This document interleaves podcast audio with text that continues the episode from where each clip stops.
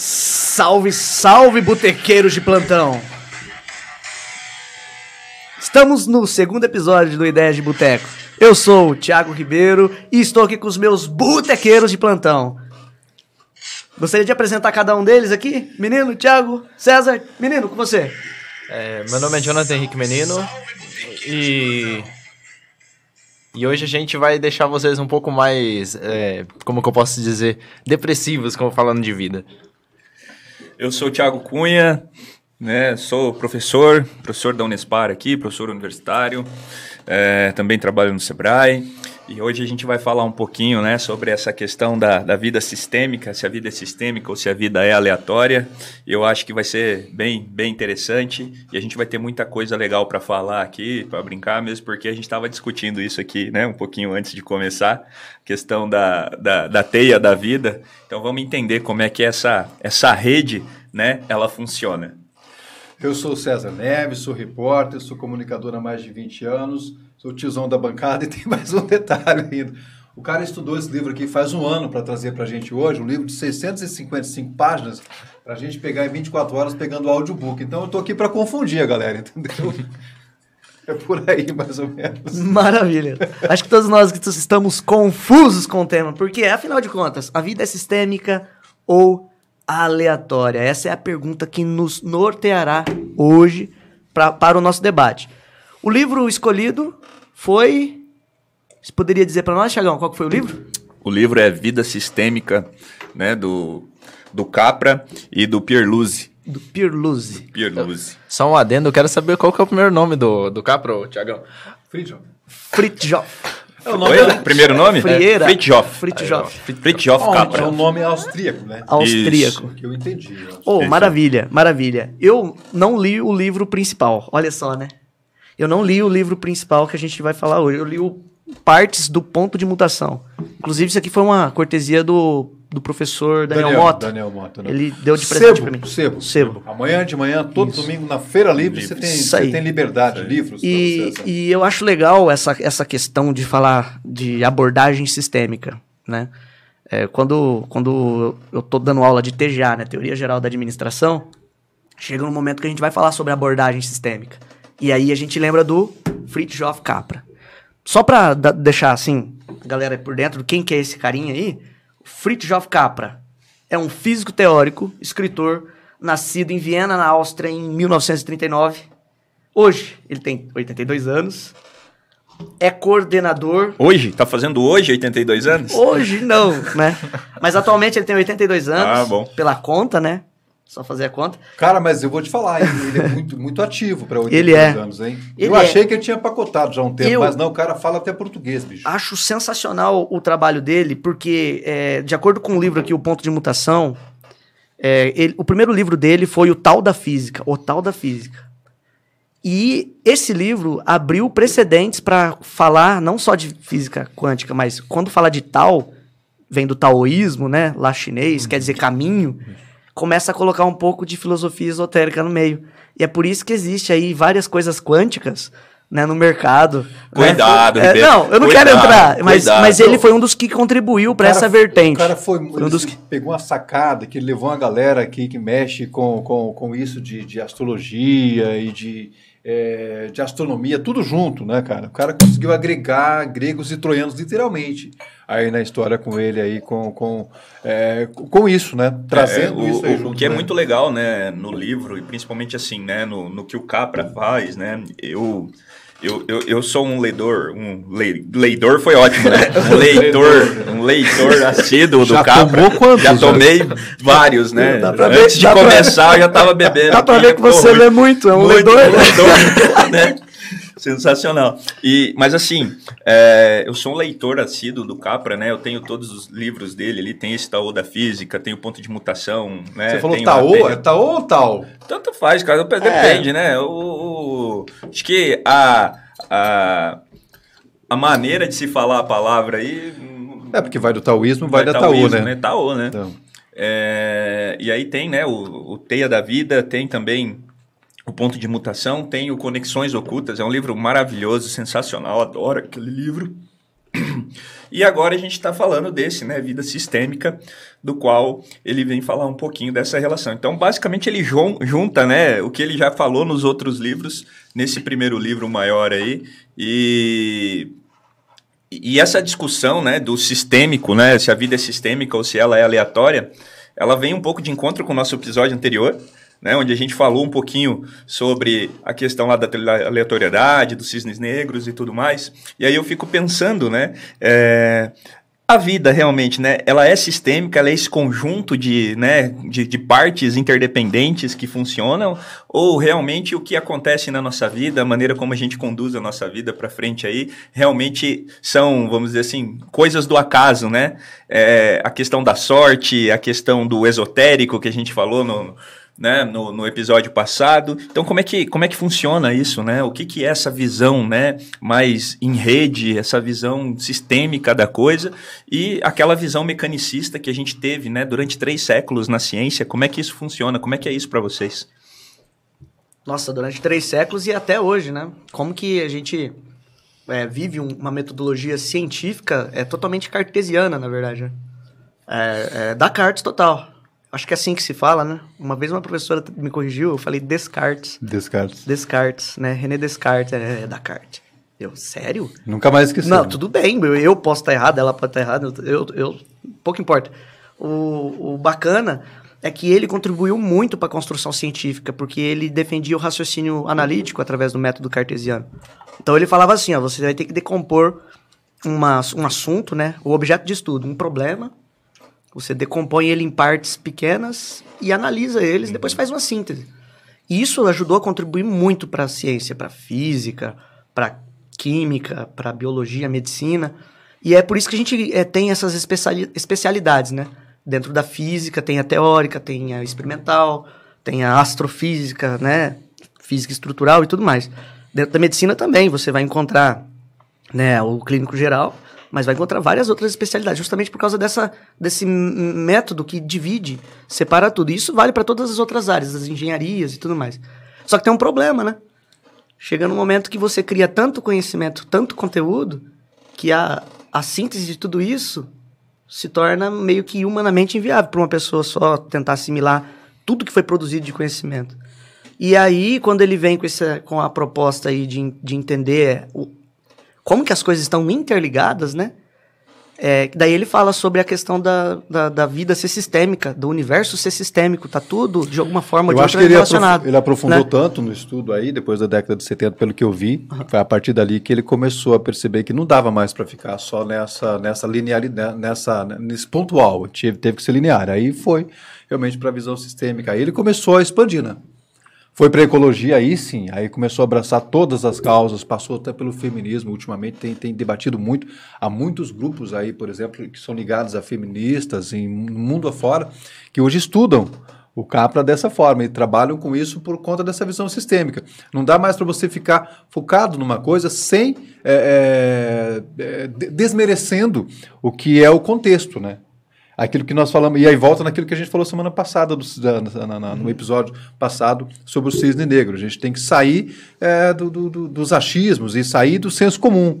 E é o que, se, todo, se você estudou, chegou naquele ponto, virou aquele conglomerado de informações na sua cabeça, bom, está na cara que isso é sistêmico. Então, se é sistêmico, vamos, vamos atender, não é nem atacar ponto a ponto, né? Porque ele não atacou ponto a ponto, ele atendeu ponto a ponto. Então ele abraçou praticamente todas as causas, aí pegou as causas mais nobres do mundo. Isso, poxa, há quanto tempo atrás ele praticamente quase previu o que aconteceria com a pandemia agora. Eu peguei um trecho aqui do que ele falou sobre a pandemia, por exemplo. Ele falou que é, nada mais é do que uma resposta da natureza. Uhum. E nós deveríamos estar preparados para isso. E o que ele traz no contexto, realmente, de certa forma, prepara o ser humano para isso. Prepara as pessoas, porque ele aborda de uma forma geral tudo, todo, tanto o desenvolvimento quanto os, os, os, uh, os avanços dos, do, dos modernistas, a política em si, ele considera tudo isso e traz nesse contexto. Abraça tudo, é onde a gente cai nessa teia. Não tem nada desvinculado, tudo é vinculado. Mas e como fazer para se sobressair disso tudo? É onde ele. Aí a gente tem que tentar estudar. Estudar, porque a gente está vivendo num novo ponto. Eu acredito que agora, nesse momento que a gente está vivendo, é de fato o divisor de águas. Isso que a gente está fazendo aqui, muito embora a gente está tomando cerveja, comendo paçoquinha, amendoim. amendoim, Coca-Cola, que é algo mais mundial do que isso, não tem, né? Mais contextual do que isso aqui. Então, acho que a gente tem que partir, aproveitar esse momento mesmo, né? Esse momento ele é um divisor de águas, eu acho que para a sociedade. Legal. E puxando esse gancho do, do, do César, Tiagão, você acha que, como, Thiagão, como o César está colocando aí, então quer dizer que a culpa da visão sistêmica é da globalização? É o contrário, né? É, Eu acho o contrário Você também. entende a globalização se entender o pensamento sistêmico, entender que o mundo é um sistema. É o sistema mundo. Inclusive, quando eu estava fazendo disciplina no mestrado, antes da pandemia, ano. Não, na verdade foi em 2019, né? Quando eu estava fazendo uma, uma disciplina do mestrado, a gente falava muito sobre essa questão do sistema mundo. Tá tudo tão interligado, tão conectado, que falar de causa e efeito é muito mais simples hoje em dia né? E, e é, puxando, né, a, a sua pergunta inicial lá, a gente vive uma vida sistêmica ou aleatória? Eu ia deixar para fazer esse comentário no final, mas eu acho que já dá para fazer agora. Acho que uma coisa não exclui a outra, ser sistêmico e ser aleatório. Falar de sorte ou azar, a gente tá falando de acontecimentos, né? E, ou, é, nossa, até, até difícil falar disso, porque assim, se a gente tá falando de sorte ou azar, a gente esquece do conceito de causa e efeito. E tem um, um ponto muito importante que ele fala aqui no livro, né? É, mais para frente, né? Sobre essa, a questão do. Vamos pensar o câncer aqui. O que, que causa o câncer? O câncer é a consequência de alguma coisa. A doença em si. E aí, aí não é uma questão de sorte ou azar, não é uma questão aleatória. Porque diz que fumar, diz não, estudos, né? Fumar causa câncer. Né? Uso de agrotóxico em alimentos causa câncer. Tem alguns estudos que dizem aí que é, excesso de estresse, preocupação, doenças psico psicossomáticas pode desencadear câncer, né? Então parece que uma consequência só é multicausal, digamos assim, tem muitas causas por trás de uma consequência só. Vai falar que é aleatório isso? Complicado. Por isso que a gente que é importante falar do pensamento sistêmico, né? Porque uma coisa está ligada com a outra. Então quer dizer que é, o carbono e todas as 4.700 substâncias que tem no cigarro, ela pode contribuir para o câncer, né? Causa e efeito. Da mesma forma, é que outras coisas podem também contribuir, causa e efeito. Né? É, a gente fica meio escravizado nesse pensamento que eu estou falando aqui, mas é, é, é eu com, confesso que eu tenho dificuldade em acreditar em sorte e azar por causa disso, por causa da questão de causa e efeito, né? Ou então é, é, consequências, né? O efeito igual consequências. Seria isso, né? Mas, por exemplo, agora que a gente falou que a gente tá dentro de um sistema que tudo vai pode interferir em algum dar algum resultado, eu gostaria de jogar uma questão aqui na mesa. É o seguinte, a gente fala também já entrando em outro ponto também, já acho que talvez até um pouco mais perigoso de se falar, seria o livre-arbítrio. Porque se a gente começa a falar, por exemplo, que a gente vai levar todas as consequências, todo um sistema leva você a ter certas consequências. A gente vai acabar ignorando que gente, o livre-arbítrio fala que a gente pode fazer escolhas que a gente quer sem sofrer nenhuma influência. Ela, a gente vai estar tá sempre de acordo dentro das, né, do que surgiu pra gente a gente vai escolher determinadas situações. Só que a gente pode ver que dentro dessa, desse sistema, é, várias coisas levam a gente a ter um resultado. Então, nenhuma das escolhas nossas foram... É, realmente, a gente escolheu. Foi algo que o sistema impo, é, impôs pra gente. É, eu já queria jogar essa na mesa também. Gostaria de saber de vocês também o que vocês acham de livre-arbítrio, se ele realmente é real, ou se é... ou alguma outra explicação para isso. Assim, né? Quando a gente fala de livre-arbítrio, a gente vai pegar um pouquinho a condição religiosa da coisa também, né? Da, da, da, da, dessa, dessa composição da questão assim, né? Que Deus nos dá o livre-arbítrio para tomar as decisões e por aí vai. Mas eu penso que muito dessa questão do livre-arbítrio, na verdade, ela também vem muito com algumas questões filosóficas, como a questão de moral e ética. Uhum né, tá muito mais voltado a esses dois parâmetros na minha visão do que propriamente qualquer outra, outra situação, né? Porque, por exemplo, é, quando se fala de ética, muito se fala naquela é, numa frase do, do Paulo apóstolo, né? Que ele dizia assim: tudo me é lícito, mas nem tudo me convém, né? Então, assim, eu posso fazer o que eu quiser, porém nem tudo que eu fizer vale a pena. Né? Então acho que o livre-arbítrio tem muito a ver com essa, com essa condição, né? Isso passa muito por essa, por essa frase. E isso vai de encontro um pouco ao que nós estamos discutindo aqui dessa questão de ser sistemático né? De você seguir padrões, de você seguir é, estruturas, né? E se moldar aquela situação, né? Tanto é que é, no livro, né? O Capra, o que, que ele faz? Ele faz uma comparação justamente entre o mundo mecanicista, né? E a visão sistêmica. Então, uhum. Então ele pega lá toda aquela questão que surgiu com Descartes, como o Thiago, né? Falou no começo aqui, e, e ele vem trabalhando essa relação, né? Ele pega lá Bacon, né? Do, do, do método científico e a gente começa a fazer o processo construtivo construtivo a partir dali, né? E o mecanicista é aquele negócio, por exemplo, é, funciona dessa forma, é assim e acabou, não tem mais nada, não, não, não tem nada incidindo aqui e não sei o quê. E a grande condição foi que né? Outras situações influenciam, não é só o processo mecânico, né? Existe o, o, o, outro mundo, né, por trás disso. E então, na minha, na minha visão, assim, por exemplo, menino, eu acho que é, é mais uma, uma condição de você parar para pensar o livre-arbítrio e dizer assim, é aquilo que para mim faz sentido, então eu faço, né, do que propriamente é, é, algo assim que seja uma questão de liberdade efetiva, né? Porque a gente discute muito sobre a questão, a gente fala democracia, né? O pior sistema, né? Pior sistema que existe é a democracia, porém ele é melhor do que todos os outros ainda, né? O pior ainda é o melhor. É o melhor, que né? Paradoxo. Então, né? é, a gente fala muito sobre isso, né? A gente fala, a gente brinca às vezes, a gente tem que tomar decisão em algumas coisas, no trabalho, nas coisas que a gente faz, é, e a gente fala assim, poxa vida, né? Tem que ver com o resto do grupo o que, que o grupo acha, né? Aí os caras tomam uma decisão, você fala assim, pô, democracia é uma merda mesmo, né? Deixa deixar os caras esco escolher e tal, né? Dentro dessa situação. Mas aí entra nisso, né? É, é, é, é você dar a liberdade ao outro de escolha. Mas aí é uma outra né, discussão filosófica para a gente discutir sobre liberdade, por exemplo. Até que ponto somos livres? É, né? eu, eu até achei legal que o menino jogou isso na mesa, né? Porque parece que não tem nada a ver, mas quando a gente fala de vi visão sistêmica, né, de pensamento sistêmica, de, de alguma forma ou outra, falar de moral e ética está totalmente ligado com o processo de decisão humana mesmo. E o que fazer com o mundo, o que fazer com os outros sistemas, tá? Assim, só para contextualizar aqui, é, quem é aluno meu sabe que eu gosto de dar, dar, uma, dar uma viajada um pouco no, na teoria, para a gente lembrar é, por que, que nós estamos falando de pensamento sistêmico. Fantástico Mundo né? de Ribeiro. É, é cabeçudo igual o Bob, né? pra quem é da geração já assistiu o Bob. Fantástico Mundo de Ribeiro. Ai, Só tem é, cabeça, orelha, bola do joelho e pé grande. O resto. Galera, é, falar de pensamento sistêmico é importante a gente lembrar da teoria sistêmica. A teoria que deu é, origem também, inclusive, para a computação. Né? Então, o que, que é a teoria sistêmica? O, o alemão von Bertalanffy, na década de 50 por aí. Eu não sei um se ele é antes. é alemão, mas é Bertalanffy. Bertalanffy, é, um pouco antes, na verdade.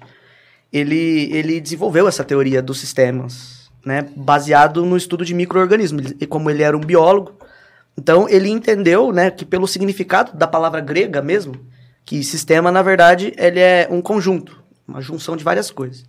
E a definição teórica de sistema é, é um conjunto de elementos, né, de partes interdependentes, né, e que basicamente têm uma função em comum ali, todos eles contribuem, né. E daí, é por isso que a gente ouve falar de vários tipos de sistema, né. Tem o sistema financeiro na economia, sistema de saúde, aí depois nós temos os sistemas, né, dentro da biologia, da medicina, sistema é, imunológico, sistema... Por quê? A piada ruim vai surgir agora, quer ver? Porque, assim, é, quando a gente olha, por exemplo, para o sistema digestivo, né? Nós temos. Cada órgão tem uma função diferente, eles têm características diferentes, eles agem de maneira totalmente diferente, porém, o resultado é o mesmo. Então, a língua tem o seu papel a desempenhar no sistema digestivo, os dentes têm o seu papel também, da mesma forma que as glândulas salivares, né? O esôfago aqui, depois o estômago, o intestino fino, né? O, o, o delgado, o grosso, o reto, o ânus, tudo isso, cada um com a sua distinção, né? Contribui para você dar uma bela de uma cagada, né? Basicamente é isso. Então, literalmente, é literalmente isso. É assim, eu não sou médico, nem quero entrar nesse mérito, mas é falar de pensamento sistêmico, a gente tem que lembrar de todo o conhecimento já produzido. Então, por isso que eu citei aqui o sistema digestivo, mas ele não é um sistema fechado. Apesar de você ver órgãos distintos, tal, ele é um sistema aberto. Por quê? O sistema endócrino está vinculado a ele. O sistema sanguíneo também está vinculado a ele. Né? E todos os outros sistemas estarão vinculados a ele, ao digestivo, inclusive o neurológico. Pessoas que comem determinados alimentos acabam tendo crise de enxaqueca, para você ter ideia. Né? Então, é, falar de sistema é isso, é entender a correlação entre as coisas. A correlação, por exemplo, né, eu estou falando aqui do corpo humano, mas a correlação daquele navio que ficou encalhado é, no, no canal de Suez. As consequências no mundo inteiro que aquilo tem. Porque vivemos num sistema complexo. E ninguém tinha pensado que aquilo podia acontecer. Exatamente. Então, assim. É, o é famoso é efeito borboleta, né? Exato. Borboleta. Eu ia até jogar isso aí né? depois, né? É causa e efeito. Uma, uma, uma coisa que aconteceu, um acontecimento aqui, né? Ele desencadeia em vários resultados distintos e fica replicando. Tipo teoria do caos. Ó, ó polêmica, né? Ah, de novo, né? Cara, ele foi e, e, o Capra foi genial, né? Quando ele quando ele saiu dessa e, e conseguiu realmente fazer isso para essa para essa para o sistema, jogar para o sistêmico e, e, usando esses esses exemplos, né? Tudo tá ligado, o universo está ligado. O organismo do, do, do, do, ser humano tá ligado. Uma coisa corresponde à outra e o todo funciona. E aí joga a gente, vai para o livre-arbítrio, a gente tem a decisão, a gente tem as consequências, mas mesmo assim tudo é válido. É um problema seu. Aquilo vai invadir o sistema a partir do sistema seu. Aquela história, né? Quer mudar o mundo, muda-te a ti mesmo, né? Primeiro, começa a mudar você. O sistema funciona assim. Se todos fizerem assim, aí você vai, né? O marketing de rede conseguiu usar isso de uma forma esplêndida, né? E vai de uma forma geométrica. Assim como o vírus também consegue fazer isso de uma forma impressionante. Olha o que é está acontecendo com o coronavírus, por exemplo. Ele, ele cresce de uma forma pandêmica, mas com uma evolução sistêmica. Isso vai e, e, e, agride a todos os setores da sociedade. Você não escuta mais falar em Estado Islâmico, você não escuta mais falar em guerra da Síria, como se não tivesse mais acontecendo esse tipo de coisa no mundo. Com isso ganhou corpo. Aí você vai para o grande dragão chinês, né? Até onde tudo isso tem realmente relação com o Oriente. E aí você cai no paradoxo aí do próprio, e aí vira realmente um paradoxo com o Capra, ele dizendo disso, porque se, se vai resumir aquele ponto de, part... de, de aquele ponto inicial para a partida, realmente acaba sendo num paradoxo. E não tem como fugir disso. Chegou nesse paradoxo, você expande. É sistêmico. O que, que eu vou fazer? Vou ter que atacar os sistemas. E ele fala muito isso, né? Eu até, até não tenho o nome aqui, do Gustavo Rodrigues Rocha. O cara é doutor, pós-doutor. E o ano passado ele teve com o Capra nos Estados Unidos. E ele tem contato direto com ele, tem um curso dele, enfim. o cara estuda minuciosamente. Ele viu os escritos, ele viu os rascunhos, ele viu as coisas que ele escreveu e rascunhou e rabiscou e escreveu outras coisas. O cara sabe tudo do Capra. E nada mais é do que isso. Ele prepara todos os setores. Então, tudo que ele escreve, o que ele está preparando é para que todas as pessoas não sintam-se é, não é desmerecida, não sintam-se desassistidas é, quanto ao que ele diz, para não fugir do sistema, mas compreender o sistema e, a partir disso, a, abraçar a causa com o seu livre-arbítrio e fazer com que o sistema funcione a seu favor. E aí sim, volta naquilo que eu falei. Se eu mudar a mim mesmo, eu consigo mudar o mundo ao meu redor. Mas se todos fizerem. Mas, e aí a gente vê naquela questão. Mas isso não vira um comunismo, né? É, isso não, não vira uma psicose. Eu até trouxe um livro aqui para mostrar que psicose ambientalista. Ele fala muito nessa questão do, do meio ambiente e tal, tal, tal. Sabe, há, vários estudos que falam sobre essa psicose, é, é, é, isso de defender totalmente o meio ambiente.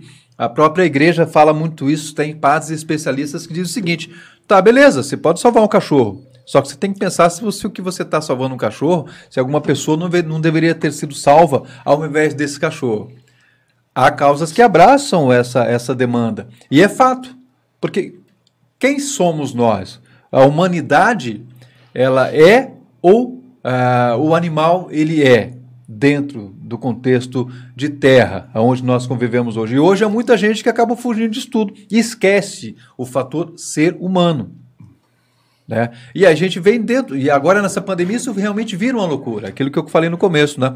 É, nada mais é do que uma resposta da natureza o que está acontecendo. E aí a gente volta, bom, a cada 100 anos isso acontece, também é sistêmico. O, o ciclo das o coisas. O ciclo né? das é, coisas, da sim. pandemia, tem que realmente dar uma expurgada na sociedade, na humanidade, diminuir a quantidade de pessoas. Será que a quantidade de pessoas que estão morrendo é suficiente para que isso aconteça? Será que realmente isso está acontecendo? E, e, e, isso é, é, é, interessante, né? Porque a gente entra dentro daquela relação, né? Porque a que ele fala no livro, né? Aquela relação que ele fala no livro entre o, o movimento mecanicista e, e, e o, o movimento sistêmico, né? E ele fala justamente o, como é que surgiu a teoria mecanicista, né?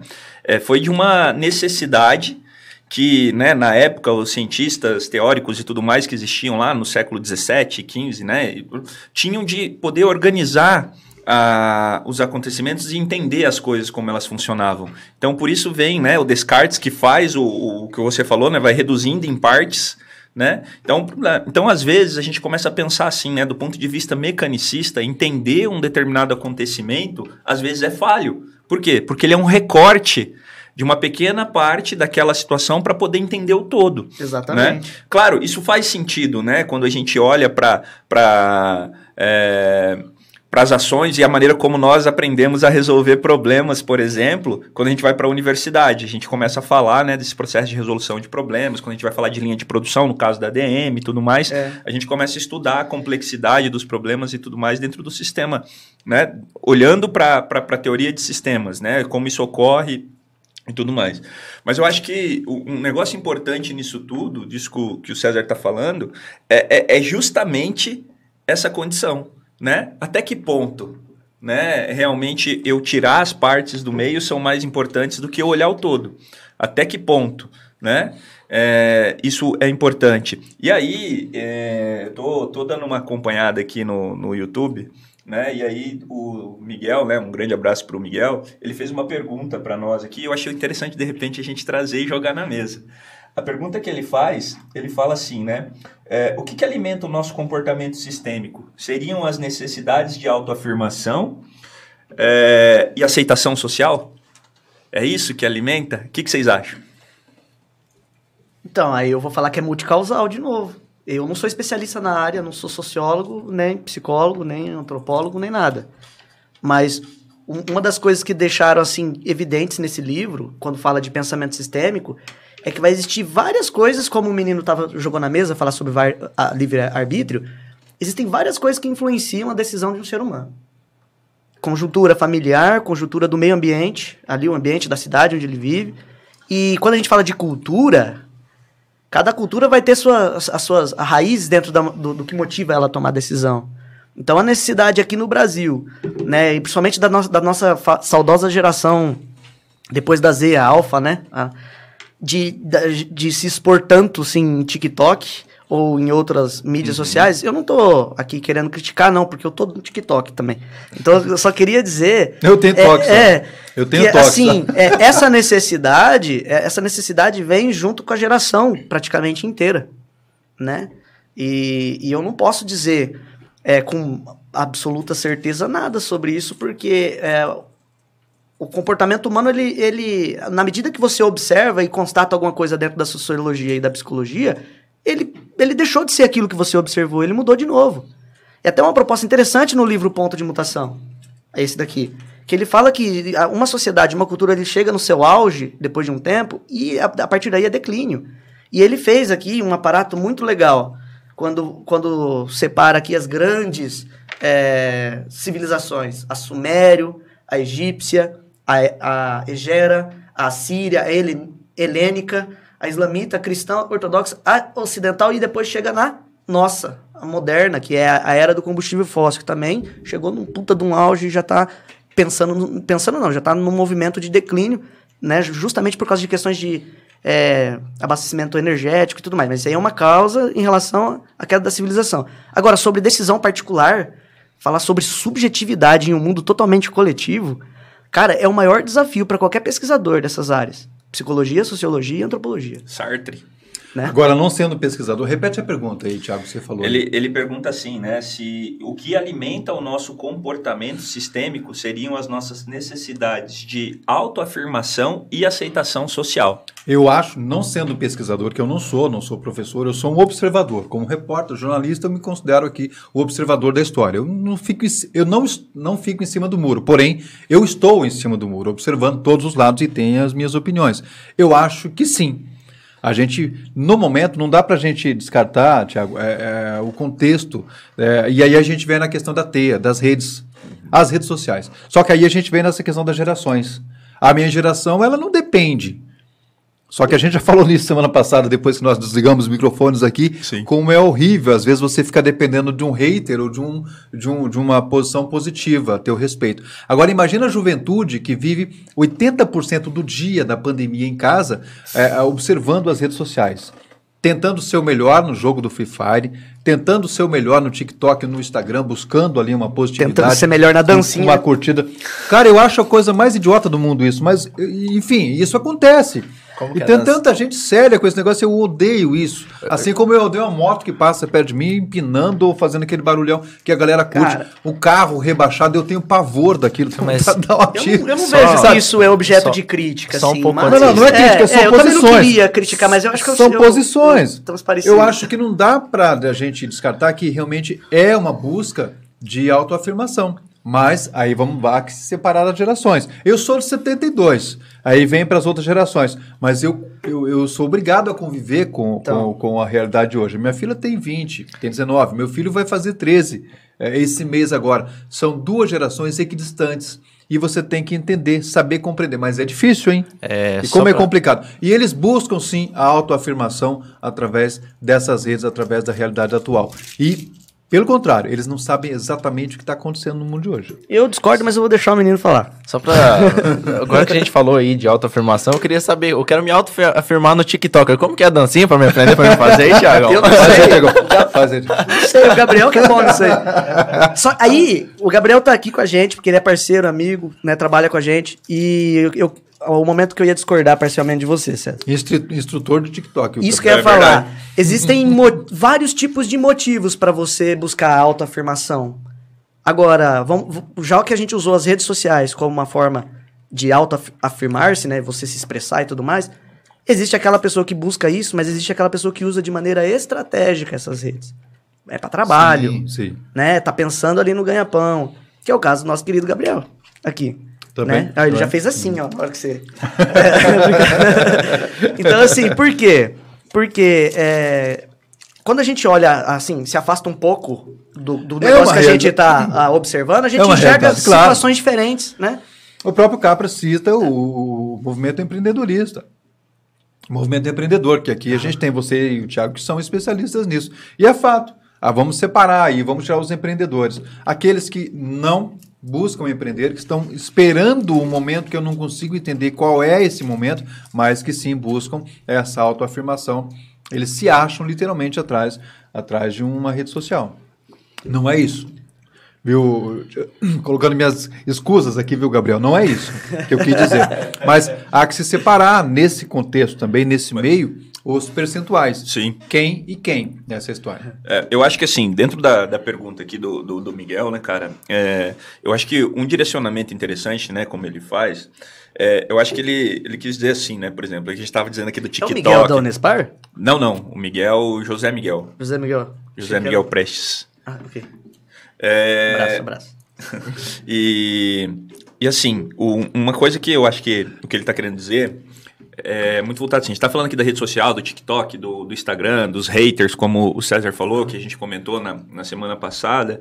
E, e- e aí você trouxe o, o Gabriel, né? O Chats para a gente discutir. E é exatamente isso, né?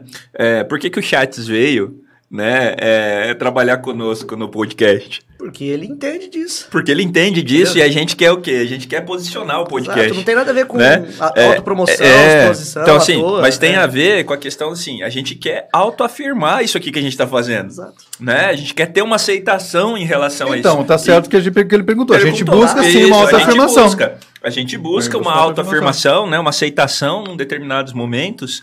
E, e aí é que vem o, o grande X da questão, né? Mas fazemos isso realmente, como ele falou, de forma sistêmica ou às vezes isso é meio aleatório?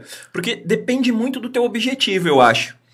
Né? Dependendo do que a gente está buscando, às vezes a gente busca isso sistematicamente, né? Então a gente criou o podcast, criou as redes sociais, está divulgando, está fazendo, tá, né? Não sei o quê. A gestão pode ser sistemática. Isso, As- né? perfeito. Mas muita coisa acontece de maneira orgânica e aleatória, igual o Thiago. Perfeito, É. perfeito. Porque- E é Se isso. vai no mecânico. É, é assim, é, é, é, o Thiago toma decisão, o menino toma decisão, vocês toma, você toma decisão, eu tomo decisão o tempo todo. E a, e a gente pensa junto com o podcast. Entende?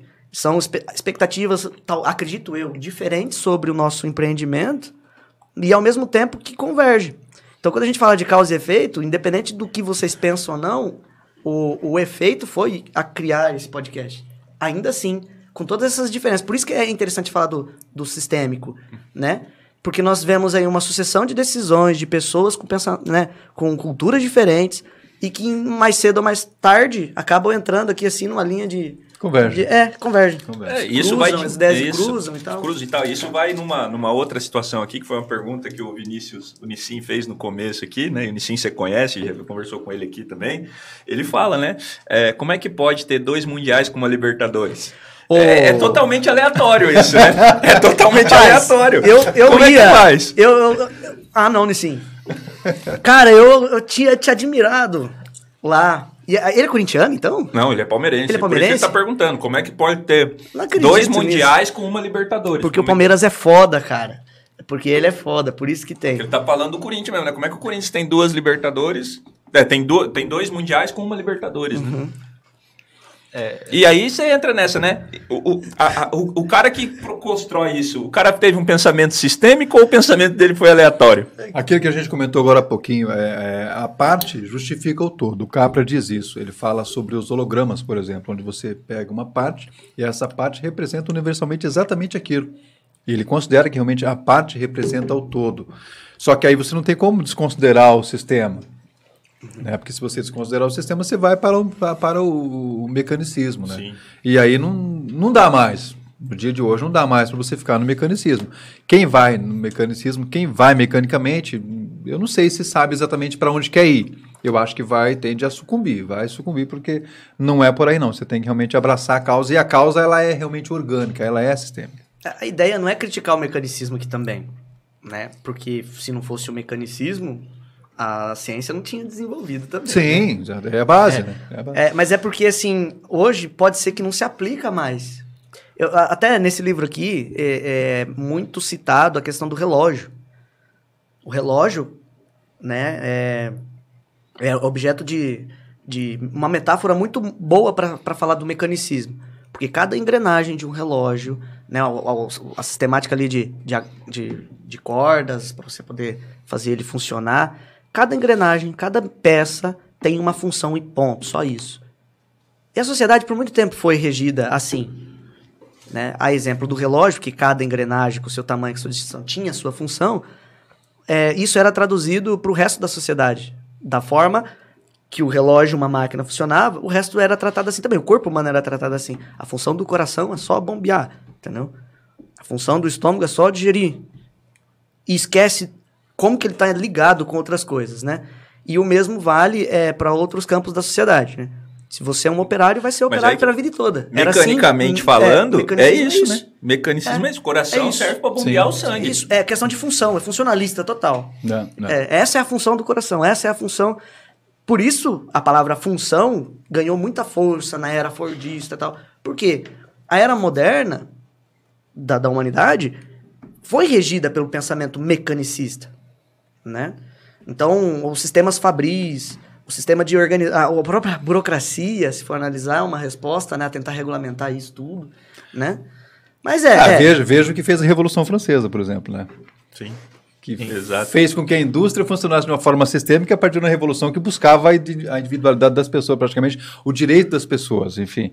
E aí a coisa acabou acontecendo. E, e realmente é isso que você falou, é, valorizando o mecânico. É como se fosse a base, acho que é o concreto que você vai fazer depois daquilo. É, É, é outra o história. estável, é o que É, funciona. é, é. exatamente. É. É indispensável que isso aconteça. O esqueleto humano ele, é- ele tem que acontecer, tem que existir. O esqueleto das coisas tem que existir. Cada um realmente tem a sua função. Só que esse é o pensamento que fecha, né? Então, o pensamento me- mecanicista, ele é, é um sistema fechado. Então, o relógio, no exemplo que eu estava dando, ele ainda é um sistema fechado no, no ponto de vista dos mes- mecanicistas, né? Ah, é uma máquina, beleza, mas tem tantos elementos pequenos lá dentro que cada um contribui para marcar a hora correta e tudo mais, né? E, e daí, é, o que os mecanicistas esqueciam era de interagir isso com o resto, com- como você mesmo disse. Já que é, um, um- apenas uma amostragem né, representa já o todo, é, o relógio também. É apenas uma amostragem do que, que é a tecnologia. Né? Então, a, a mesma engrenagem usada num relógio é usada em motores mais complexos. E a gente esquece essa relação, que uma coisa pode estar ligada à outra. Quando, um exemplo muito tonto, né? Quando é, chegaram pro, pro executivo da Kodak falando que seria interessante entrar no mercado de- das fotos digitais, das câmeras digitais, ele disse, não, meu negócio é vender filme. Por quê? Ele estava pensando, ele usava essa lógica do sistema fechado, do mecânico, né? Foi quem inventou, né? A foto digital ainda. Esse foi o pior. É, né? foi Ele funcionário dele, pô. É, né? é, é. Ele inventou e morreu. Ah, o próprio Capra fala isso. Você tem que considerar o especialista, mas você não pode ficar no especialismo. Né? Você tem que realmente Que o- saber um pouquinho de tudo. saber um pouquinho de Ser tudo. o generalista, é, no ponto de vista do Capra, pouco de tudo. é mais importante ser generalista do que especialista. É, então, Né? e, e isso vem muito para uma coisa que a gente tem, tem vivenciado muito mais, é, vamos dizer assim, é, o tempo todo aqui, né? A, a dinâmica, a gente vem do Conecta Pucarana, né? A gente está falando de inovação, isso tem ganhado um, um, né? É, um corpo enorme para nossa pra nossa possibilidade. E se você olhar para a inovação, né? E o Miguel acabou de comentar sobre isso aqui também, é justamente isso. Né? A inovação ela tem regras. Então, quando a gente vai falar de inovação, como é que a gente vai, né, como é que você inova? Aí a gente vem lá com uma série de metodologiazinhas, né, para você inovar, para você desenvolver o teu produto, desenvolver o teu serviço ou criar novas possibilidades.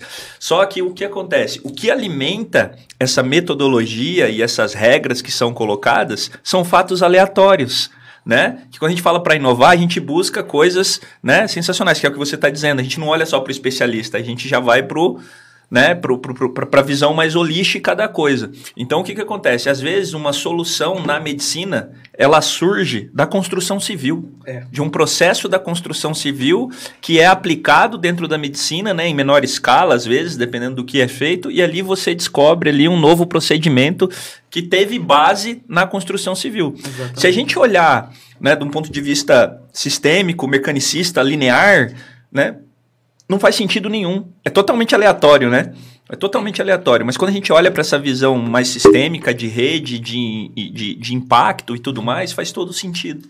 É, até dentro da pergunta ainda, um pouco da pergunta do Miguel, é, se a gente for, eu acho que não, tentando responder, mas também não respondendo, né, porque também não sou nenhum especialista, é, eu acho que não só, porque a gente também busca também ter controle, É, até voltando a falar do livre-arbítrio e tal, se eu jogar aqui pra vocês, por exemplo, pro César, perguntar pra ele, o que fez você virar repórter, César? Com toda certeza, vai chegar um momento que você pode falar assim, esse foi o ponto que eu acho que eu decidi virar repórter. Só que se você começa a olhar e você começa a analisar, você vai entrar num, num termo chamado. Só um minuto, deixa eu lembrar aqui. Viés de confirmação. Que você vai ver que parece que só teve esse caminho pra você. Que não tinha nenhuma outra escolha que seria possível. Só que você começa a afirmar. E a gente volta dentro do assunto do cisne negro. Porque a gente olha pro passado, que nem eu do exemplo, você vê que o que me levou a estar aqui hoje. O meu, eu acho que foi aquela conversa que a gente teve no. que a gente foi pro Conecta em Curitiba. Pra mim não tinha outro, outro caminho que fazia eu chegar aqui. Só que se a gente for olhar esse ponto, a gente determinou que isso foi como se fosse um destino, falando. E a gente leva a julgar que tudo vai ser assim daqui pra frente. Que tudo eu vou ter uma, uma deci- decisão simples ou algo que vai me levar a um lugar, determinado lugar fixo. E até isso também, porque eu puxei dentro do livre-arbítrio, porque a gente começa a ter um conflito. Se, se eu começo a analisar como se tivesse um destino, eu largo de ter, pelo menos no meu ponto de vista, eu largo de você querer ali, analisar e deixar que você não tem o livre-arbítrio. Se você tem um destino, você não tem o livre-arbítrio, pelo menos no meu entender. Se eu estiver errado, me corrijam. E por isso que eu acho que a gente não busca só autoconfirmação, mas a gente também busca ter controle da nossa vida. E por isso que a gente talvez aceite tanto o livre-arbítrio. Porque a gente quer que a gente tenha um controle daquilo. Que a gente possa escolher o que vai fazer e o que não vai fazer. Sensacional o seu ponto, meninos. Eu não acredito no, livre-arbítrio. Eu não acredito. Ah, Thiago, você tem liberdade. É, a gente até ca- acabo- acabamos voltando de novo pro, pro assunto, né? Você tem liberdade para fazer o que quiser. Não, não, não necessariamente. Né? É, a gente fica à mercê das consequências. Por isso que eu resgato sempre essa questão de causa e efeito, causa e consequência. Mas isso não é cultural, Thiago, porque você tem uma certa cultura e que te dá essa limitação, esse ponto. Falou, olha, eu, eu realmente não acredito no livre-arbítrio. Por quê? Mas aí a gente percebe que é porque você tem um conhecimento que há uma consequência Exato. por trás disso. Agora, quem não tem esse conhecimento? Vocês, agora eu vou jogar para mesa. Quem não tem esse conhecimento realmente mergulha de cabeça no livre-arbítrio, Vamos aqui é, voltar a 1970, vamos para aquela é, hang loose, vamos fazer aquela festa toda e tal. É, é, isso é acreditar no livre-arbítrio. O livre-arbítrio ele se limita à cultura, ao nível cultural, ao nível de conhecimento que a pessoa tem, Ah. que ela sabe que aquilo é limitado ou não. A gente comentou sobre a grandeza e sabedoria que tem os andarilhos na semana passada. Sim. Cara, cada um. Um dia eu quero ter essa possibilidade de escrever um livro sobre. E cada capítulo vai ser um, um personagem. Impressionante a história que esses caras têm. Eles são a resposta do livre-arbítrio. Eles não querem saber de voltar para casa. E eles querem, enfim, para eles Mas tudo quem bem. diz que eles não sofrem pelas decisões deles? Não- eu, não, eu não acredito Mas que eles aí, sofrem. aí eu acho que entra nisso. É. É escolha. É escolha. escolha. É arbítrio, livre-arbítrio. a escolha é minha. É, é arbítrio. Então, mas aí é ca O que te limita- consequência. o que Ele te lida limita- as consequências dele. Tá, mas o que te limita Nós é o seu é. conhecimento. Mas Então. será que esse limite de conhecimento não acaba sendo quase que um preconceito? Eu tenho um conceito de que isso aqui realmente vai me bloquear. Então eu não vou seguir por ali, porque eu, não, aí não tem livre-arbítrio. Sim. Eu também acredito em livre-arbítrio, mas eu sei que É igual- se eu avançar um passo, eu sei que. Ah, puxa vida. igual os movimentos que lutam pelas liberdades individuais. Não. Ah, Se você entra nesse movimento, você tenta voltar atrás pra você ver. Você é cancelado na hora. Então, que liberdade que até esse indivíduo que defende as liberdades tem de falar assim, olha, ah, não acho que o feminismo se aplica 100% para a sociedade. E cá, cá entre nós, o, o erro tá nisso que você citou al- alguns minutos atrás, sobre a psicose, né? Do- os, os extremos. Os dois extremos é a pior besteira que tem, você achar que tem que ir para um lado ou para o outro extre- e, e ir a fundo nessas Os extremos não extremidades. seriam um exercício do livre-arbítrio? Mas Ser- Tô, tô sendo Não, repórter, tô sendo seria- repórter aqui repórter agora. sendo repórter aqui agora. Eu não entrevistando seria um bom, exercício, muito um exercício da escolha Então, e não do daí- livre-arbítrio? Porque escolher não quer dizer que você é livre. Quer dizer que você se posicionou e tomou uma decisão. Não quer dizer que você tá livre. Então, mas É. daí a gente começa a olhar também, por exemplo, dentro disso também que o César falou. Será que ele realmente escolheu o seu andarilho? A gente vou levar agora, tipo, um tema completamente eh, diferente. Vou levar para o filme Matrix. É, tudo é programado, tudo acontece de Calma lá, é, com... eu toda a vida eu entendi como Matrix. É Matrix É ou Matrix. Ma- Matrix? Eu é, tô- é eu porque tô se falando- fosse traduzir tô pro falando- português Ô, ia ficar feio. Matriz, é Matrix? Matriz. Matriz Eu ia tô- ficar feio em português. Eu tô, eu, Então, tô, eu, tô, eu tô num nível diferente do Eu tô menino. no- o menino eu- tá, tá muito acima menino do, tá meu, do, eu meu, tô- do meu... Eu tô no Matrix, da minha é? capacidade. É que ele fez Eu FISC. tô esperando uma nova versão. Ele fez FISC, vai, vai fazer o quê? É, deve ter feito. Então, tipo, levando pra esse ponto do Patrocina filme. nós, né? É, patrocina nós aí. Tio Heron. Precisa entender o segredo de Matrix. Vamos ao Matrix. Por exemplo, a gente começa a olhar lá que tudo é programado. Se você vai tropeçar na rua, aquilo já estava pré-determinado por uma máquina. Você só era. Ah, mas isso a gente já diz Não, hoje. Sim. Né? Morreu porque Deus quis, a árvore caiu porque Deus quis. Aí Daí já, que- já existe essa, essa dinâmica. Só que daí a gente entra nesse contrato. Se eu, pelo menos até um tempo atrás, eu tava conversando com meu tio, ele. sobre esse mesmo tema. Se a gente fala que assim, Deus, qui, é, Deus quis que eu morresse aqui, então eu não tinha livre-arbítrio pra me morrer hoje. Eu não queria chegar até aqui, esse caminho me levou aqui, porque Deus queria que eu morresse nesse momento. Não era porque eu determinei por uma escolha Determinismo, minha. né? É, Isso é não é. determinismo. Não tô falando Falar que de é- destino é de- Não tô falando que existe destino, que livre-arbítrio. Mas aí você tá considerando só quem morre e, e- e quem mata. Não, então também, o que levou ele a fazer isso também? Se era realmente o destino, talvez aquele momento seria o que O ele cara fala, deveria eu vou fazer matar aquilo. essa galera. O cara chega com uma arma lá e dispara. Então, Então, como por aconteceu isso- ontem lá, em- lá nos Estados Unidos, por exemplo. Ele não tá no livre-arbítrio dele? Ó, eu acho que tá errado. Eu vou meter bala em todo mundo. Então, por isso que eu tô jogando. Tipo, será que realmente foi o livre-arbítrio ou foi algo que já era predeterminado pra ele fazer aquilo? Talvez, tipo, ele não sabia, não tinha consciência que ele ia fazer aquilo. Mas que nem no Matrix a gente fala. É, tudo que acontece Menino, tem você é algum. muito louco, velho. Viu, menino? Depende. Depende, Não, por mas- exemplo, pegar aquele que a gente discutiu no, no, no- no episódio passado. Que signo esse cara é? Ah, ele é muito ariano. Cara, eu tenho certeza que ele é ariano, não é canceriano de jeito Ah, nenhum, é, velho. ó, eu vou Não. ler um trecho. Eu... Aí eu não falei que ele ia lá. Eu vou ler um trecho da Bíblia. Ó, A do minha, minha, minha paçoca tá indo aqui. Eu falei, eu falei que ele ia narrar o livro, Cid Moreira. Cid Moreira da filosofia, Não, pior Ideia de que- Boteco. Ele tá no outro livro, né? Sim, tá no no outro outro nível, nível. Mas outro é, nível. mas é do mesmo autor que, que inspira a gente pro debate de hoje. Ele diz o seguinte aqui, ó. É, o mundo apresenta-se, pois, como um complicado tecido de eventos, no qual conexões de diferentes espécies se alternam, se sobrepõem ou se combinam, e deste modo determinam a contextura do todo. Ó a lágrima escorrendo. O que, que ele quis dizer aqui? É algo muito parecido com o que o menino estava falando. é, se existe algo determinado ou não. Olhando por esse breve trecho, trecho tirado assim do, do livro, meio que fora de contexto, mas para fundamental o que a gente está falando, vai muito de encontro com o que o Tiagão falou. Sobre a aleatoriedade. Mas Né? eu acho que, por exemplo, todo determinismo é burro. Todo determinismo é burro. E por que que todo determinismo é... Tô falando longe do microfone. Né? Por que que todo determinismo é burro? Cara, porque, de uma certa forma, te reduz, né? Você vem para uma visão reducionista quando você vai para o determinismo. E, e não é. E é que você tá Aceitação, falando... né? Aceitação, não, beleza, é isso aqui mesmo. E não é, porque tem, tem né, sei lá, dezenas de outras ações, de outras situações acontecendo, impactando aquela situação, né? A gente falou do efeito borboleta aqui, né? Uhum. Borboleta bate a asa lá no, no sul da montanha da Mauritânia lá e faz um tsunami aqui, né? No É, terremoto no, é. No Lago Jabuti. no lado Jabuti, né? É, nas E- planícies da Sildávia, né? Exatamente, cara. E, e olha, Sildávia e não existe. E olha eu tô o... pensando aqui. O, o, o, o chat tá, tá pesquisando. Sildávia lá. não existe. Tá. Pesquisei, Sil- Sildávia. É. E, e, e aí, cara, você vai, você vai entendendo é, é, essa lógica, né? E claro, aqui a gente não tá aprofundando tecnicamente, né? Você pega o, o Capra ali, cara, quando ele começa a falar no livro dele lá sobre, por exemplo, ele começa a falar desde a questão do, do Bacon lá, quando começou o método científico, ele vai até o Darwin falando de evolução. Legal. Ele até faz um mais. paralelo de Ele Marx fazer- e Darwin, né? Exato, Marx ele vai colocando Darwin. essa construção. Mas eu acho que é, quando a gente fala da vida, eu acho que a vida ela tem essa questão, essa, essa, esse processo sistêmico. A vida é um processo sistêmico, só que ela é cheia de aleatoriedades. Né? É sistêmica, porém cheia de aleatoriedades. Então, é aquilo, aconteceu, beleza. Exato. E aí, foi, não foi? Estava previsto que o menino colocou aqui, né? Do livre-arbítrio, de, de pré-determinismo, já estava determinado para mim fazer isso. Aí você fala assim: não, então vamos analisar. Então reduz tudo aqui, pega só uma parte, o porquê que, que nem o, o, o César falou, né?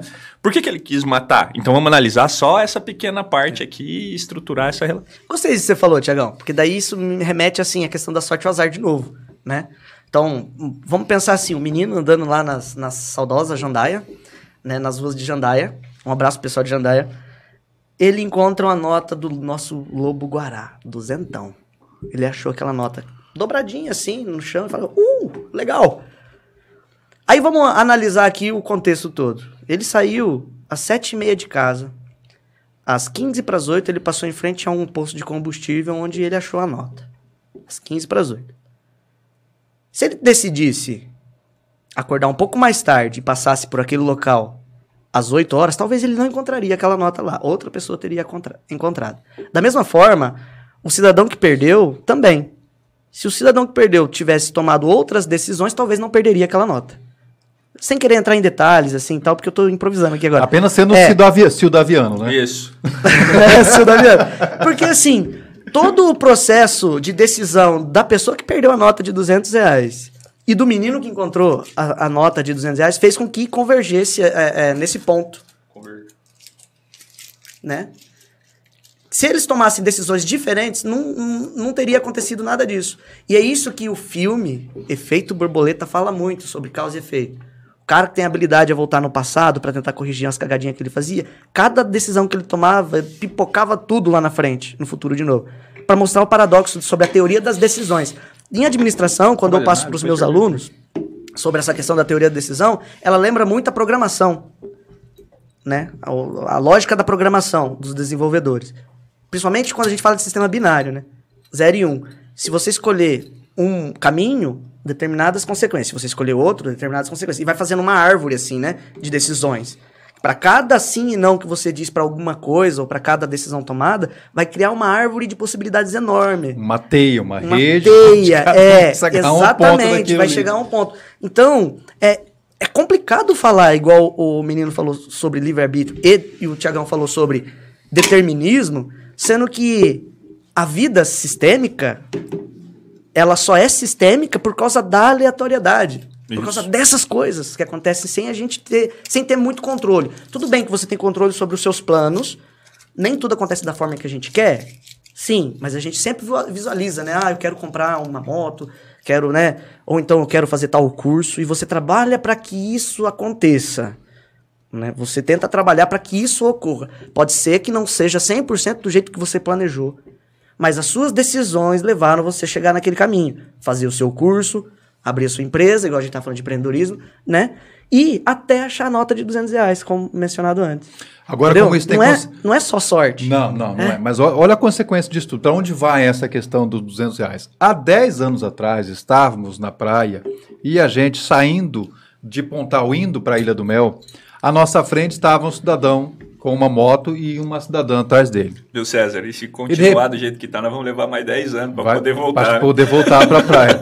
Cara, faz tempo. E, e, de repente começou a voar nota de 50 e nota de 100 do bolso do cara. Caramba. Nossa, pagamos a nossa estadia na Ilha do Mel. E pagamos a nossa estadia na Ilha do Mel. Paramos o carro, um de cada lado. O amigo meu tinha um Monza, eu tava, acho que com um escortinho. Paramos, fomos lá, pegamos aquela grana. Agora, pô, como é que vai achar o cara? Esperamos, ainda olhamos e, e, e buzina e nada, nada do cara aparecer. Beleza. Quando voltamos embora, fomos descobrir que aquele dinheiro era produto de um furto que tinha acontecido numa lotérica lá no litoral. Você entendeu? O cara ia pegar aquela grana, o cara ia usar aquilo para comprar droga, provavelmente, ia alimentar o crime, talvez, ou não. Mas enfim, era uma coisa organizada, ele tinha roubado, tinha furtado aquilo, ele perdeu aquele dinheiro todo ao vento. E foi embora. Quando a gente parou e buzinou, o cara nem conseguia ver mais o cara. O que, que a gente fez com aquilo? Usamos, de certa forma, para aquilo que a gente ia fazer e fizemos, né? Com aquilo que acabou ficando para trás. Mas era quase mil reais que, que caiu do bolso, realmente, do cara que tinha, Tinha. acabado de praticar um furto, mas a gente não sabia.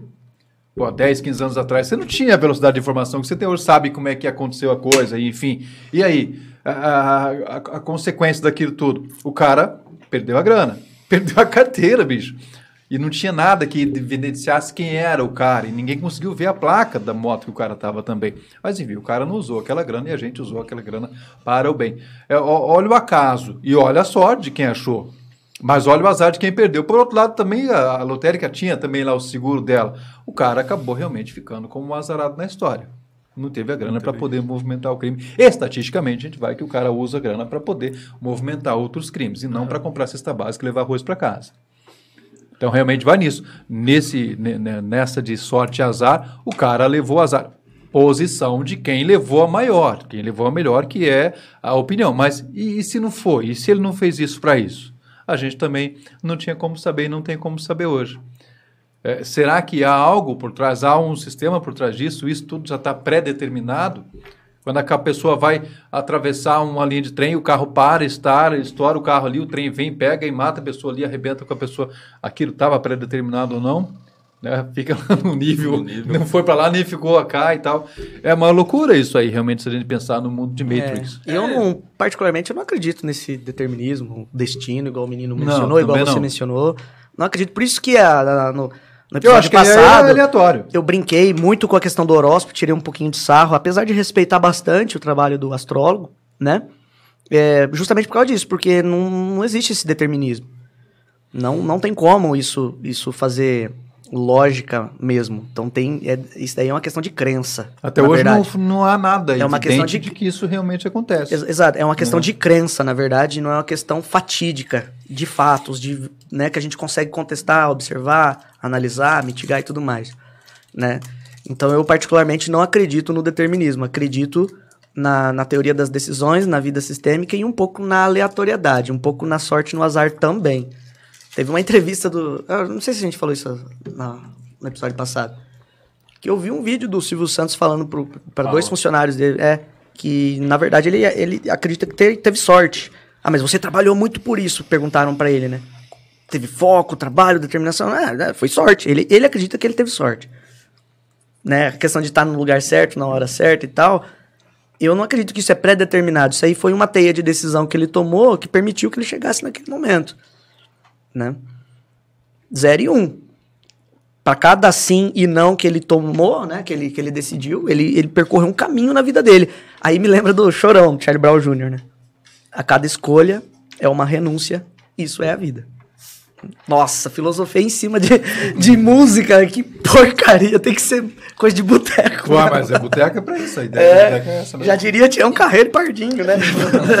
Uma andorinha sozinha não faz nada a ver, né? É, exatamente, exatamente. Mas Tu é- lava o carro tal, Não. para o carro ali em frente ao Não, o shopping, cara- de repente você esquece de olhar pra cima quando você sai, teu carro tá aquela trilha de bosta É, de mas- mas é no teu- sistêmico. é sistêmico, é sistêmico. sistêmico. Não, cara, É sistêmico. a gente tá falando de, do, de vida sistêmica, Aí a cagada, num a cagada puta de um escritor. pior do que é. a andorinha, porque você sabia que ele ia fazer aquilo naquele lugar, você não precisa ver, Sim, você não sim, sim, sim.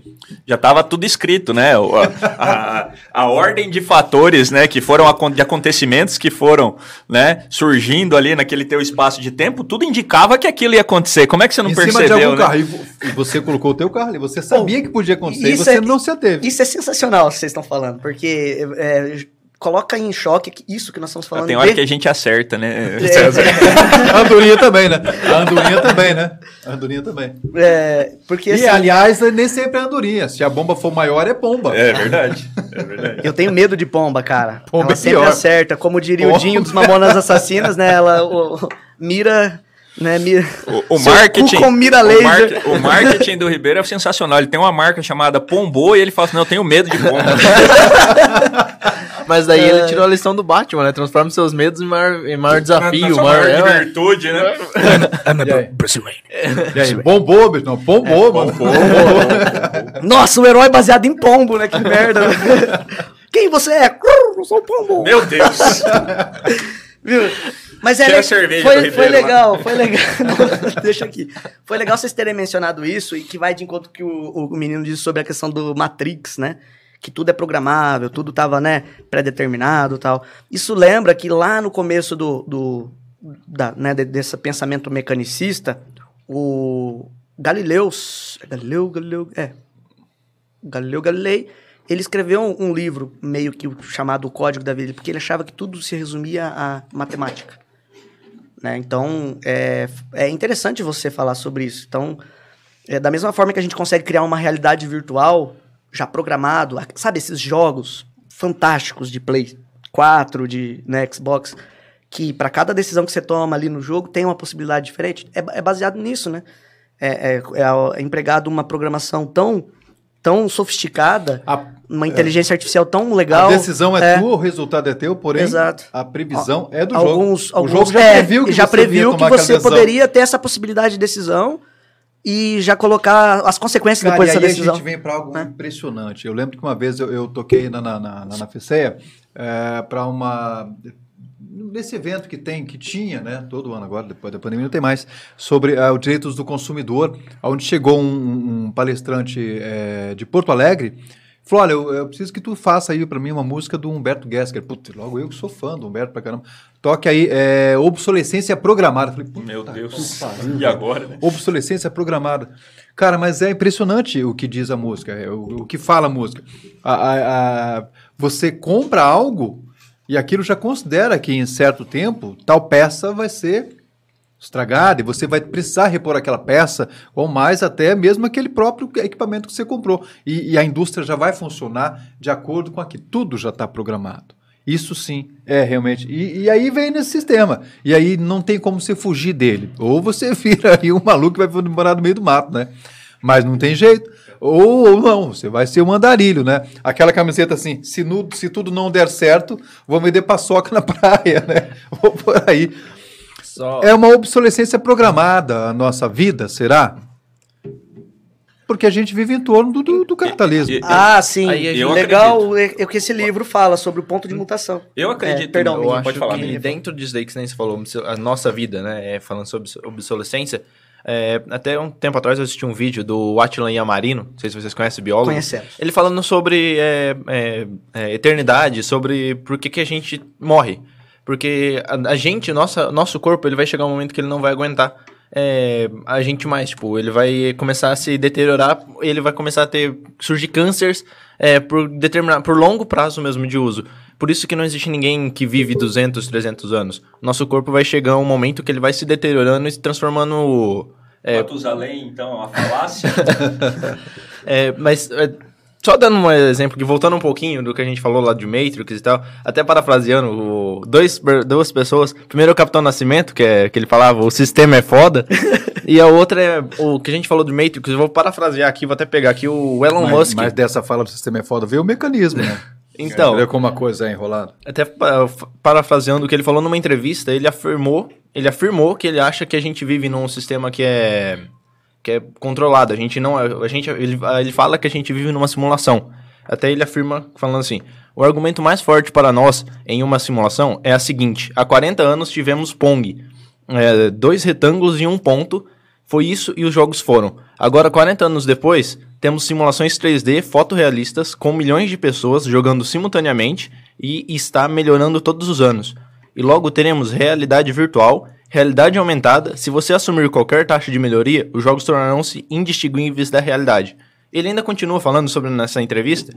Ele fala pra ele que se a gente não viver numa simulação, é triste.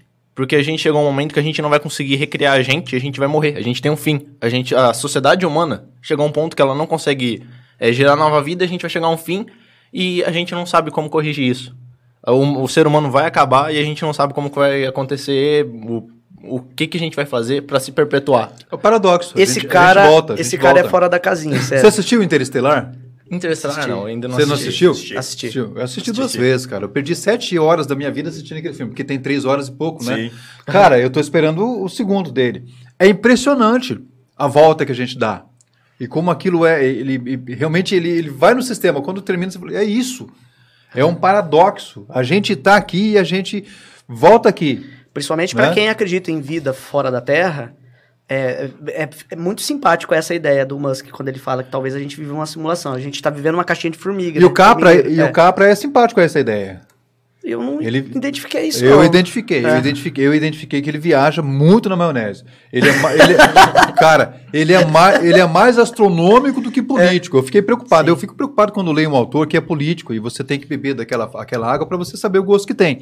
Mas eu percebi ele muito mais é, é, fora da casinha do que num ambiente socialitário, socialista É, é ou comunista tem- assim, sabe? tem Porque um- ele- você tende a pensar que o cara é comunista, né? Tem, você tende a pensar que ele é comunista. Da forma como ele age, como ele abraça todas as causas, etc, tal, tal, tal. Mas não é. Eu acho não que é o contrário, identificar César. isso. Eu acho que é Eu o contrário. identificar o isso, não. comunismo é simpático à ideia de sistematização e globalização. Não, Então- é, não o contrário. Então o comunismo caiu na teia dele. É, é sobre essa, essa Eu, história. pe- eu pensei nisso aí também. Eu acredito que é o comunismo Se- que puxa isso Cara, o cara si. deixou a Áustria É. e com 82 anos o cara tá nos Estados Unidos. E, e- e eu acho que realmente é, é, cheguei a pensar nisso. Primeiro, será que esse cara ele, ele, ele é. Ele tem um viés de esquerda? Então, quando Depois ele... eu pensei assim, não, ele é muito, Eu- muito ele safo. ele pode é ser o contrário. Ele pode, pode mas ser. não é. Ele tá abraçando. Os caras de esquerda estão caindo na teia dele. Eu acho um erro muito grande a gente confundir comunismo com esquerda também. Não, não, Quando, quando a gente estuda um pouco mais a- o que, que é o esquerdismo, a gente vê que, é, novamente, é, pessoas é, adeptas ao comunismo que adotam muito ideias de esquerda.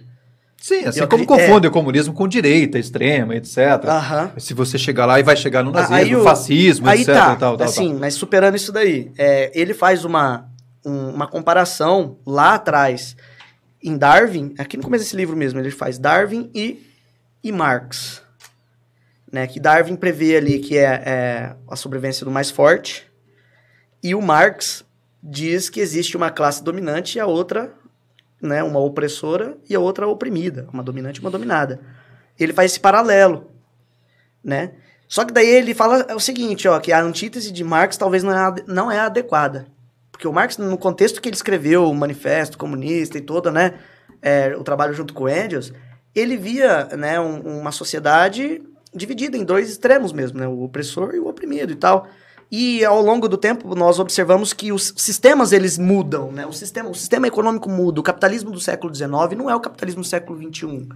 E por aí vai. A ciência do século XIX não é mesmo do século XXI. E as crenças, a cultura, ela se transformou.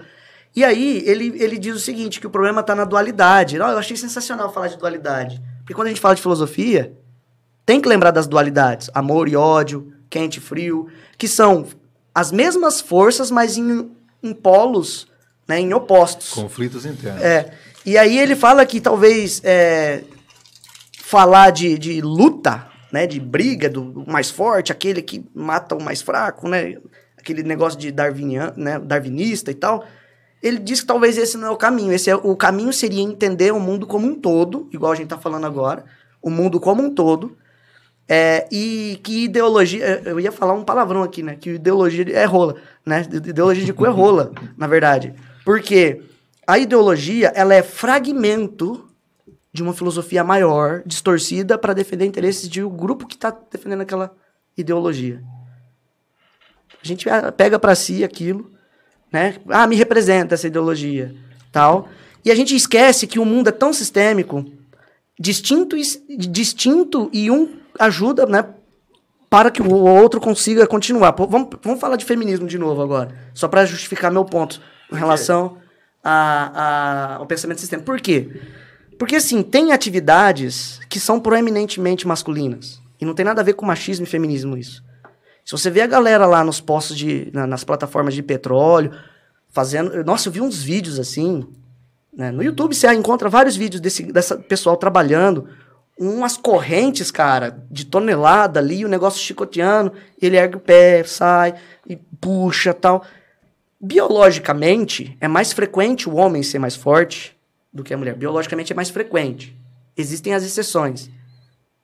Existem é, a gente pode trocar o forte por resistente, né? É, biologicamente. É, é assim, é, é, se você comparar uma, uma mulher atleta que treina com um homem que não treina, ela vai dar um cacete no cara que não treina. Alguma experiência própria para exemplo? não, ah, não, é só observação. Ah, ah, tá. né? É observação empírica, se me permitem, tá? Eu não quero entrar no assunto polêmico, sim, já sim. Porque tem atividade que é proeminentemente masculino. Oh, oh, oh, e a gente erra quando a ideologia tenta separar as coisas do, do modo mecanicista, assim. Sim. E é tão bom Entendeu? quando você se livra dessas ideologias Exato. e você pode falar. O homem precisa da mulher lados. e a mulher precisa claro. do homem. E, e, e, é interessante, né, essas colocações do Ribeiro. Vocês né, podem discordar assim, de mim. não, não, não quero é discordar de é você. É uma não, opinião é particular. Eu concordo, eu concordo. Mas eu, eu acho assim maravilhoso o Ribeiro colocando assim, né, ele. Eu não quero, eu não quero entrar em polêmica, mas veja bem. Como é que é o nome da, da, da, da cidade que ele falou mesmo lá? lá? Astorga? Não, não, não. Não, eu falei da região da Ciudávia. Isso é coisa do professor. Ciudávia, Ciudávia. Professor Clóvis de Barro Filho. Isso é coisa de Ciudaviano, cara. Ciudaviano. Não é verdade. Ciudaviano. Né? Ele diz ele que tirou das aventuras de Tintim. Eu assistia Tintim quando era criança. Era Mas não lembra da Ciudávia. Não, não lembro da Ciudávia. Não lembro, não da, lembro Ciudávia. da Mas lembra Tintim por Tintim disso. piada péssima. Tá vendo? Eu perdi, graças a Deus eu perdi meu posto do cara da piada ruim. graças não, a Deus. Não, não. abraça essa causa toda hora. Mas pelo menos pra esse episódio só, né? É, pelo menos pra esse episódio, Thiago. Cara, acho que eu comi, episódio. Acho que eu, eu tô... toda a caixa de beijo do menino aqui. Eu tô vendo mesmo, cara. O menino... Ele que trouxe? Ele que trouxe e eu que comi. Não, mas é pra dividir mesmo. É pra Não, dividir não, eu comi sozinho, dividi o caralho. É, sozinho, é assim que bicho. funciona no boteco, né? Enquanto... É, só não tem bis, né, bicho? Ah lá, eu, eu falei pra ele que eu não ia contar. Bis é coisa de menino, né? Enquanto os adultos bebem, né? O menino Come fica bis. no doce. Não, eu tô comendo paçoca, bicho. Paçoca com cerveja. Coca. Paçoca com chopp. Vamos falar da cerveja? Você respeita não, o menino. Não... Você respeita o menino. Eu tenho que respeitar. Se ele mandar, resolver mandar você embora do podcast, ele, ele, pode, pode mandar. Ele é o dono do negócio. Ele criou o negócio. Verdade. Dica aí, ó. Ele é a gênese dessa ele, porra. Ele é o CEO é e a gente é o cifofô. Né? Exatamente. Exatamente. O menino ele resolveu é meteu o pé em todo nós aqui, nós estamos fodidos. Eu tô aqui para provocar discórdia. Eu vi sangue nos olhos do Thiaguinho hoje aqui. Vi sangue nos olhos do Charles do outro lado. Eu só sei, eu só sei de o seguinte. Eu só sei que nada sei, tô aqui para confundir. Que coisa difícil falar sobre vida sistêmica, é muito difícil. E a gente se arrisca a dar opinião particular, né, hoje. A gente se permite dar opinião particular, a gente vai ser julgado por isso que se foda. A ideia também, é essa, né? a ideia, a ideia é, de boteco. Exatamente, ó, aqui, ó, ó, pessoal, a gente aqui Tá apontando pro chat por Tô, quê? tô apontando. Para a câmera. tô apontando pra quem tá Para a audiência. Pra câmera. É, olha pra gente. Você acha que a gente é filósofo de verdade? Eu acho que é. Não, somos filósofos de boteco. É totalmente diferente, tá? Então, É minha faculdade lá, então tô falando um pouquinho. é só pra validar que você não é apenas um cachaceiro, mas Ah. fora isso. Então tá bom. ah, é. Ó, pessoal. Aquele meu cursinho do Pondé lá tá errado, então não deixa o assunto sério pra esses caras aí, né? Pro Pondé, pro Cortella, pro Karnal, né? Que são o- os, os popstars da filosofia, né? O, o Carnal, Clóvis, pra- Clóvis de prazer, Barros. prazer, e carnal. Aquilo é, Comer- é, comercialmente falando, sim. É, não, piada- comercialmente falando, Não. eles são os popstars e tal. Que piada ruim, bicho. Prazer, carnal. Tem coisa pior que isso? Pessoal, Péssimo isso. as piadas ruins estão sendo nutridas graças a uma Dali Beer, cervejaria aqui de Apucarana, nosso amigo Faganello e Regios, que, que são amigos de longa data, que Grande faz abraço, essa, Paganelli Red. essa cerveja maravilhosa. Olha o nome da cerveja, Raiva. Raiva. Cara, eu Raiva. tomo isso aqui desde quando ela não dava certo. Sabe? quando começou aquele monte de cano pra todo lado e tal. Hoje. Eu acho legal o lema deles, né? Hoje Falar eu assim, raiva. prazer. Todo mundo tem a sua, né? Raiva, todo mundo tem a sua, eu tomo a minha, né? E, Tipo. Mas assim, pessoal. Eu não, não ficou claro pra mim ainda, a vida é sistêmica ou aleatória.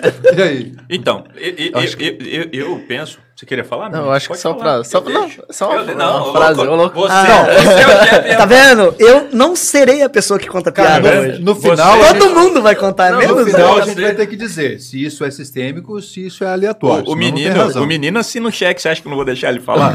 Com certeza. Pode falar, é- menino. A gente, por exemplo, que nem Com essa camisa falou... de capeta dele. Ah, é um Sith, né, cara? um É um é, Sith, é. é um Sith. É o quê?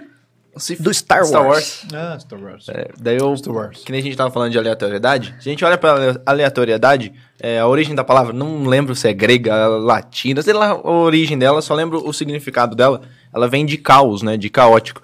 Então acho que a gente vive num sistema caótico, eu acho que seria uma, ela não seria um sistema é, cheio de, é, como a gente pode dizer, cheio de linhas retas que a gente pode seguir. A mas é um- humanidade caminha para o caos. é, exatamente. É isso, é e é o aleatório. sistema caótico que a gente vive. Eu acho que tudo pode acontecer, só que a gente tá. Tudo pode acontecer em decorrente de outros fatores que já aconteceram e vão acontecer daqui pra frente. Acho que seria mais ou menos isso daí. Legal. Eu, eu, eu penso que a vida, né, dentro de tudo que a gente discutiu, conversou aqui, né, e brincou um pouco, na minha visão, a vida ela é muito mais. Assim, eu acredito que a gente tem uma, uma, uma tendência a pensar sistematicamente, porém, os acontecimentos, ou a grande maioria deles, são aleatórios. Então, veja, a maneira como nós sistematizamos a vida ela vem de condições aleatórias, de processos aleatórios, de acontecimentos aleatórios, que era o que a gente estava dando o exemplo do carro ali, né? Você chega no centro e fala assim, poxa vida, né? Como é que eu não previ isso aqui, né?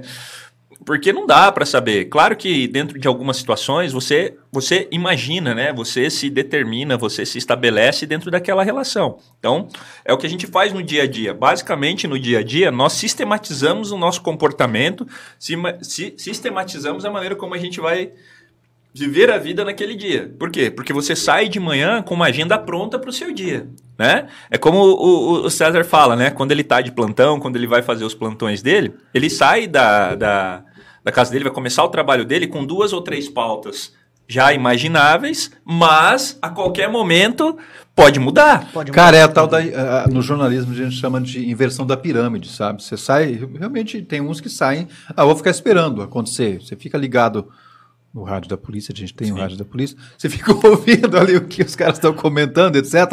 E, e fica esperando. Outra você vai. Eu sou, eu sou assim, eu sou mais de, de fazer a busca ativa da, da informação. Não da notícia. Sim. Notícia é o factual. Tá, nesse caso, a informação. Então eu vou, eu busco, tem a minha pauta. Na última, no- no- no último episódio, eu disse isso, não disse? Sim. Naquele dia, por volta de 9 e 20 da noite, falei, não vai acontecer mais nada. Já minhas pautas estavam prontas, beleza, estava indo embora. De repente, eu lá, acho que eu estava comendo uma paçoquinha no carro. De repente...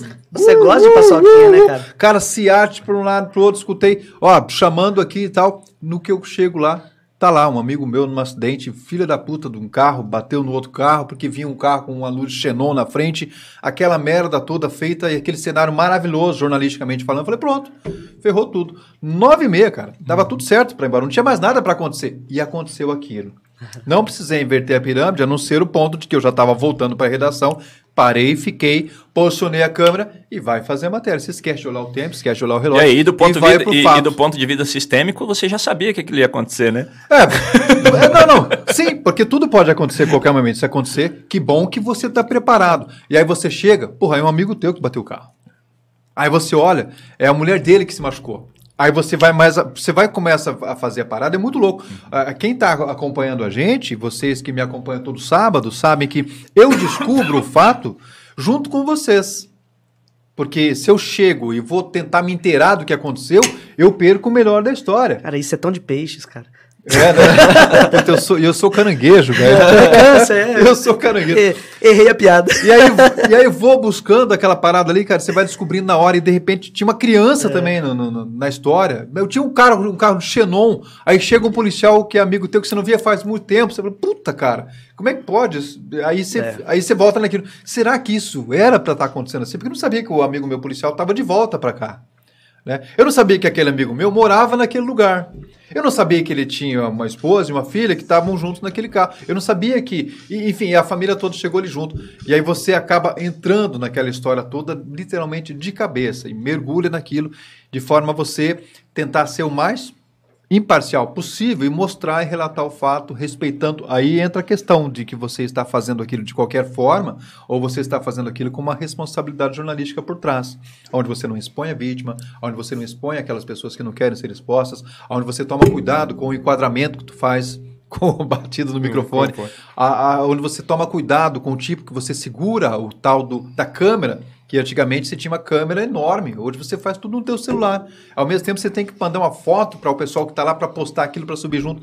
É uma loucura na tua cabeça, você tem que administrar aquilo que naturalmente não aconteceria. Mas aconteceu. E diz a lenda que é por conta de um carro que vinha com uma luz xenon que ofuscou a visão do motorista que estava descendo e bateu na lateral de um carro que estava estacionado aleatoriamente naquele ponto, naquele horário, naquele local. E é por isso que eu falo, cara, pra mim, a, a- vida, assim, é, direcionamos a vida para uma, pra uma organização sistêmica baseada em acontecimentos aleatórios. Então, pra mim, assim, não há uma, não há uma diferença entre sistêmico e aleatório. Para mim, sistêmica, a vida ela é sistêmica e aleatória. Né? Ela tem a junção desses dois pontos, justamente por isso. Né? E, o, e o- César transmitiu muito bem isso agora, né? na fala dele. E, e para mim, então, eu, eu particularmente penso que a vida ela é sistêmica, sim, porque a gente precisa realmente ter é, essa visão e entender que, às vezes, como o Thiago Ribeiro sempre veio, veio batendo aqui nessa conversa, né?